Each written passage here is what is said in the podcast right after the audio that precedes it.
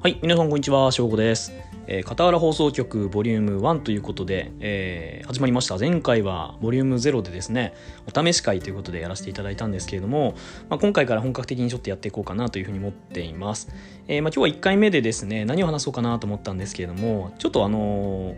僕のそのやってる個人プロジェクトのその傍らの、まあ、テーマがですね、まあ、地域活性と、まあ、HR、えー、人に関すること、まあ、それとあと多様性っていうことなので今日はちょっとそのテーマに関わるところの、まあ、キャリアとか多様性の部分について話してみようかなというふうに思ってます。えー、というのもですね 先月のですね3月30日に、えー、渋谷でですね、えー、渋谷のヒカリエで、えー、ジョブレインボーというですね LGBT の当事者の方を、えー、支援している、まあ、スタートアップベンチャーがあるんですけどもあのジョブレインボー主催でですね、えー、LGBT 公設ということで LGBT の当事者の方たちが、まあ、自分らしく、えー、行動説明会に参加できるようにとで、えー、集まっている企業も、えー、LGBT フレンドリーな、えー、企業しか集まってないというような形の、えー、イベントをヒカリエで、えー、行わせていただきましてあの僕あのジョブレインボーの、えーと、顧問もやらせていただいているんですけれどもあの大盛況だったんですよね。あのキャパとしては、まあ、あの会場のキャパとしては400ぐらい入るかなっていうぐらいのキャパなんじゃないかなと思うんですけれども事前予約だけで1000で当日、まあ、延べでですね700人ぐらいの方が、えー、お越しいただきましてですねもう大変な大盛況でございました。あの僕も、えー、本業のですねグローブエンターテインメントっていう、えー、ブライダルの会社の人としても出展しましたし、えー、ジョブレインボーの、まあ、顧問としても自分らしさの伝え方っていう講座をやらせていただいたんですけれどもあのテレビ局の方とかもね取材に来ていただいてで来てる企業もねあの僕らみたいな地方のベンチャーだけじゃなくてですねソフトバンクさんとかですねマッキンゼーさんとか、まあ、世界的な、えー、大企業日本の大企業からまあ地方のベンチャーまで、まあ、職種も業種も多様な、あのー会社たちがねあの企業さんたちがまあ集まってですね報道説明会ということだったんですけども、まあ、改めてまあ感じたのはですねやっぱりその世間で一般的に認知されてるというかですねあの LGBT の方っていうのでちょっとはまああのよく知らないけど毛嫌いしてる人とかですねあの面倒くさい人たちなんじゃないかなとかっていうふうに思ってらっしゃる方も中にはねいらっしゃるのかもしれないですけども、まあ、実際現場で見たらみんなもうなんかこう純粋に自分らしくとかですね働きたいとかですね、えー、悩んでらっしゃる方とかねどうすれば自分らしくいられるんだろうとかねそういう方たち今ばっかりだなっていうふうに思ってまして本当に意義のあるイベントだったなっていうふうに思いました。であの僕自身もですね、えー、キャリアコミュニティシューカフェというあの札幌で就活支援の団体やってまして、まあ、今新卒採用の、えー、シーズン真っ只中になるんですけれども面談とか受けることが多くてですね、まあ、最近その自分らしさとかですね面談でこう相談を受けることも多いので、まあ、ちょっとその辺であの感じたですね先日面談であったエピソードとかも含めて自分らしさみたいなところを今日は考えていきたいというふうに思っております。それでは今日もお付き合いください。行ってみよう。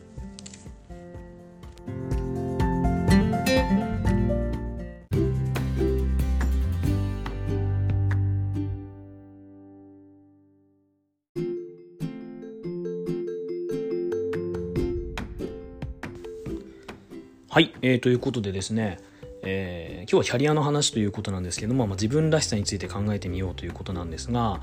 あのシューカフェというキャリアコミュニティをやっておりまして毎年大体50人から、まあ、多い時は100人前後の就活生の方たちのですねキャリア支援最後まあ内定につながるところまでですね、えー、支援をして、まあ、入社後もね一緒に飲み行ったりとかするぐらいのような活動をですね今4年目ですねやらせていただいているんですけれども、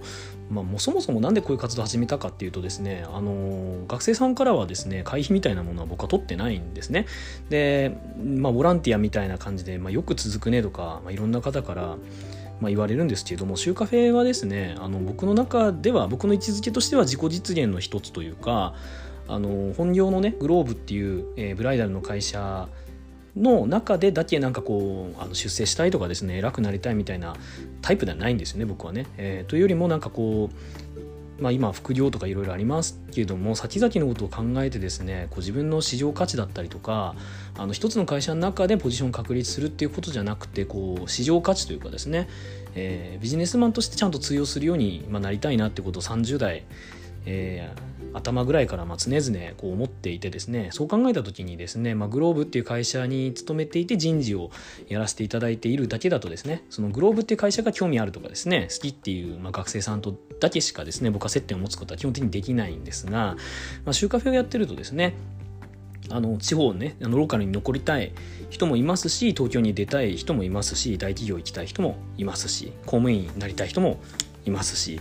えー、まあ、中には起業したい人もいるというようなあの方たちの、えー、キャリア支援を、えー、させていただくっていうのは、まあ、ある意味ですねこれってこう本当にプライスレスというかあのお金払ってもできない体験だと思うんですよね。でもちろんそれだけ責任も伴いますしやっぱこの4年間でそのキャリアカウンセリングだとか、まあ、面談みたいなところっていうのは、まあ、とても自分自身もスキルが、上がったというかですねあの実感値として、えー、昔に比べるとちゃんとできるようになったなというふうに感じてる自分もいますのでですね、まあ、そういう活動を通じてですね、まあ、自分のこう修行の場っていうところと、えーまあ、やっぱりあの望まない形であの一番最初に企業を辞めてしまうっていう方をまあ減らしたいなと思ってます。えー、なので、まあ、今、ね、大学卒業して1社目に入った方、えー、で大体32%ぐらいの人が3年以内にですね1社目を辞めちゃうっていうデータもあるんですけども、まあ、ほとんどが人間関係とかですね社風のミスマッチなんですよね辞めてしまう理由っていうのは、えー、なのでまあ就職活動の時点でこうまあ給与とかですね条件面だけとか勤務地だったりとかですねあのブランドですね会社が大きいからとか、まあ、そういうようなところでこう選んでしまって、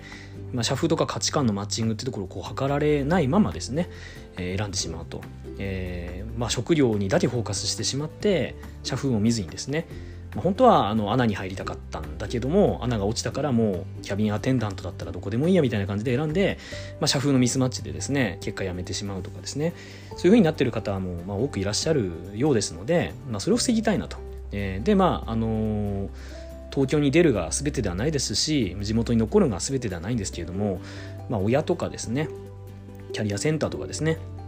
周りの大人が何を言っても、まあ、自分で最後決断するっていうところまでこう持っていけたらなっていうことをなんか思いとして持っていまして、まあ、そういう活動させていただいています。でやっぱり今この時期ですねあの今、えー、20年卒のメンバーがえー、50人ぐらい所属、ましてくれてですねシューカフェで活動してくれているんですけれどもあのやっぱ3月1日にナビが解禁してからですねあのやっぱり相談がね本格的に就活が始まって相談も増えてきてるんですよ。なんで個人面談お願いしますみたいなこともあったりするんですけど、まあ、何人かの方にこの1ヶ月ぐらいお会いしたんですけどね。あの1時間2時間面談して思ったことっていうのはやっぱみんな悩んでることって結構こうあの上流は一緒というかまあ、最初に出てくる言葉は内定が取れませんとか選考通りませんみたいな話なんですけども突き詰めてね掘って話をしていくと、まあ、やっぱなんかこう自分らしさの表現とかですね、まあ、面接で何を伝えていいか分かんないとかですねそういうところが多いかなと思ってます。でここなんかもう一つ掘るとですねあの弱みっていうところがキーワードかなと思ってましてやっぱ自分のこうウィークポイントとか弱みだと思っているところをまあ隠すとかですねいかに見せないかって逆に強みだと思ってる部分っていうのを、まあ、いかに大きく見せるかとかですね、えー、そういうような感じになっちゃってる人が結構多いなっていうふうに感じました。で先日実際にあった事例なんですけどね。あのー、まあどこ行っても結構受かりそうなタイプの人だなっていう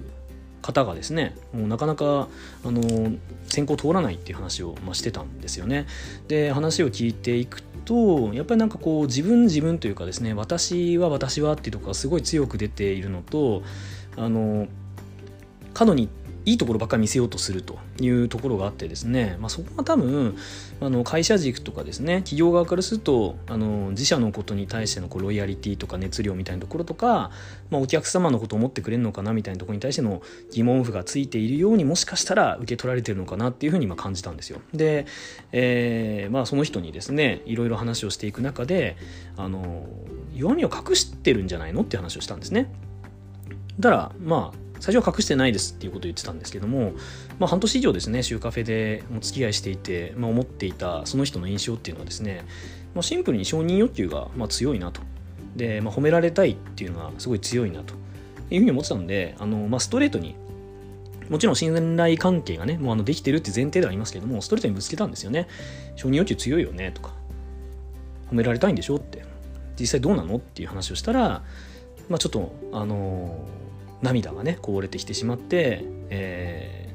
ー、でもそれいう自分を認めちゃいけないんじゃないかとかですね。それって面接で出しちゃいけないですよねとか、えー、まあそれでなんかなんとなくこう虚像じゃないですけどね。自分の強い部分をさらにこう大きく見せるっていうふうに走っちゃっていた。でまあ自分自分になってたっていう話になってたんですけども。あの弱みってね、まあ、自分が認知してるのは弱みだと思うんですけどあの個性だと思うんですよね。個性の一つに過ぎないと思ってまして、えー、なのであの強みとか、まあ、弱みってこう表裏一体みたいなもんだと思うんですよ。なんであの元気いいよねって言われてる人があの、まあ、裏を返したらうるさいと思ってる人もいるかもしれないですしね。なんか私こうおとなしくてで内気なんですって人が人から見たらね他の人から見たらなんかあの子いつもすごい考えてるよねとか誰かのこと思ってくれてるよねってなるかもしれない。でもこれリフレーミングって言いますよね。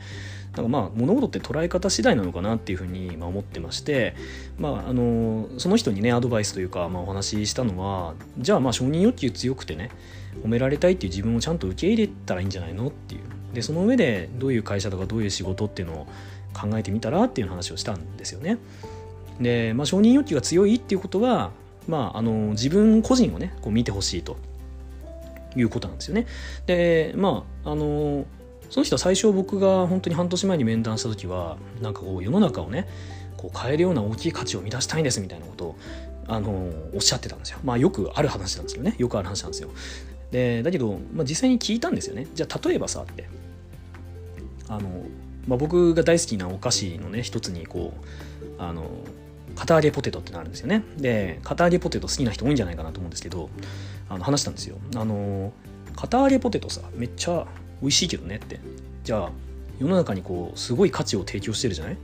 でも片揚げポテト作った人知ってるって話をしたんですよね。で僕知らないんですよ、まあ、ググって出んのか分かんないですけども。多分ほとんどの人の片揚げポテトを誰が作ったのかっていうのに興味は持たないですよね。あのまあ美味しいし、まあ、メーカーとして認知してるって場合が多いと思うんですけど。じゃあそういう仕事したいのと。世の中にこうたくさんの価値を提供する仕事って言ってたけどまあ誰にも自分が作ったってことは認知されなくても OK っていう話をしたら、まあ、それは嫌だと。だよねって話をしてですね。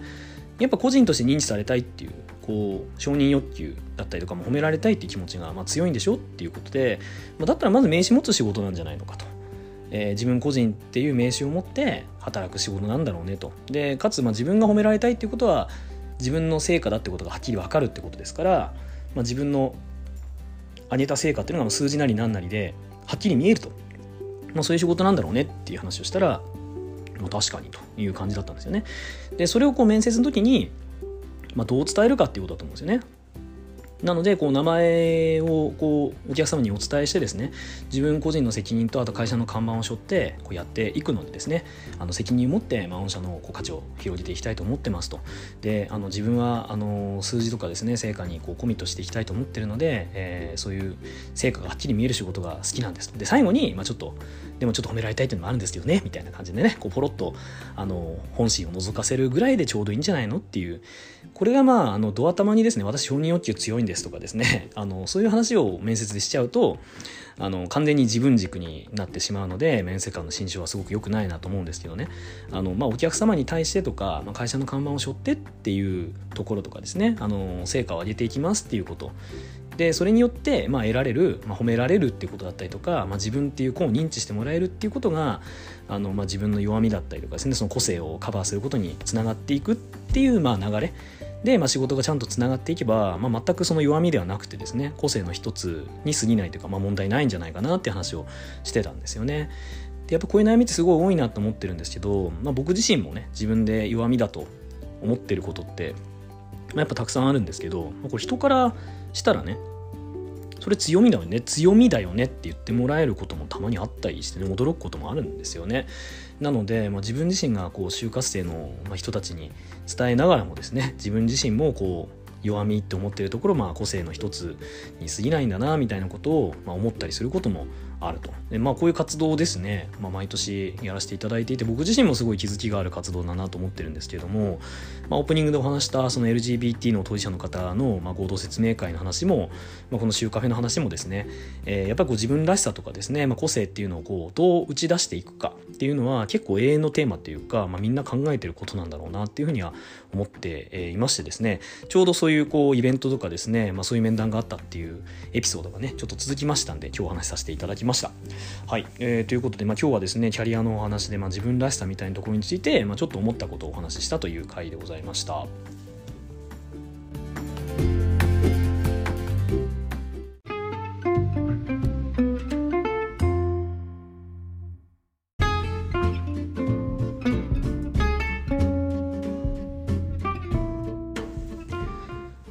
えー、ということで、まあ、今回はまキャリアの話とは多様性というところで、ま、自分らしさみたいなところについて、ま、ちょうどトピックがま続きましたんで、えー、そういうお話をさせていただきました。えーまあ、やっぱりあの社会人になってからもですね、まあ、SNS で Twitter でこうどう見せるかとか、まあ、Facebook の自分はとかですねあとオンはとかオフはとか、まあ、いろんな自分がいてですねそれをこうどの場面で誰の前だと、ま、こういう自分とか、ま、みんな自然といろいろやってるんだと思うんですよね。でもこれから社会人になる人たちにするとですね、まあ、結構素の自分だったりで生きてきたりとかですね、まあ、逆に隠し続けて生きてきたりとか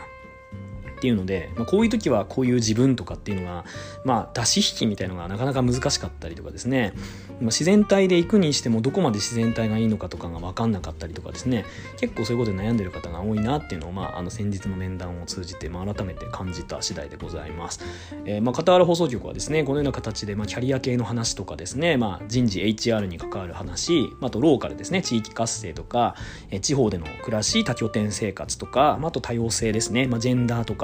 えー、そういうようなことに関わるような話とかが、まあ、中心の、えー、テーマ、えー、のメディアでございます。で、えー、僕のあのノートの方にですね、え、ー、と、まあ、ご意見箱というかですね、まあ、質問とかですね、こういうことを話してほしいって投函できるような、あの、ペイングですね、質問箱を設けましたのでですね、こういうゲスト呼んでほしいとか、こういうゲストの原体験が聞きたいとかですね、こういうテーマで話してほしいとか、何かご意見とか、まあ、ご質問いろいろいただけましたら、番組の中でご紹介させていただきたいなというふうに思っておりますので、でえー、まあ、もしよろしければ、え、ご意見いただけますとありがたいです。はい。え、ということで、まあ、片原放送局ボリューム1ということだったんですけども、大体こういうペースですね。週に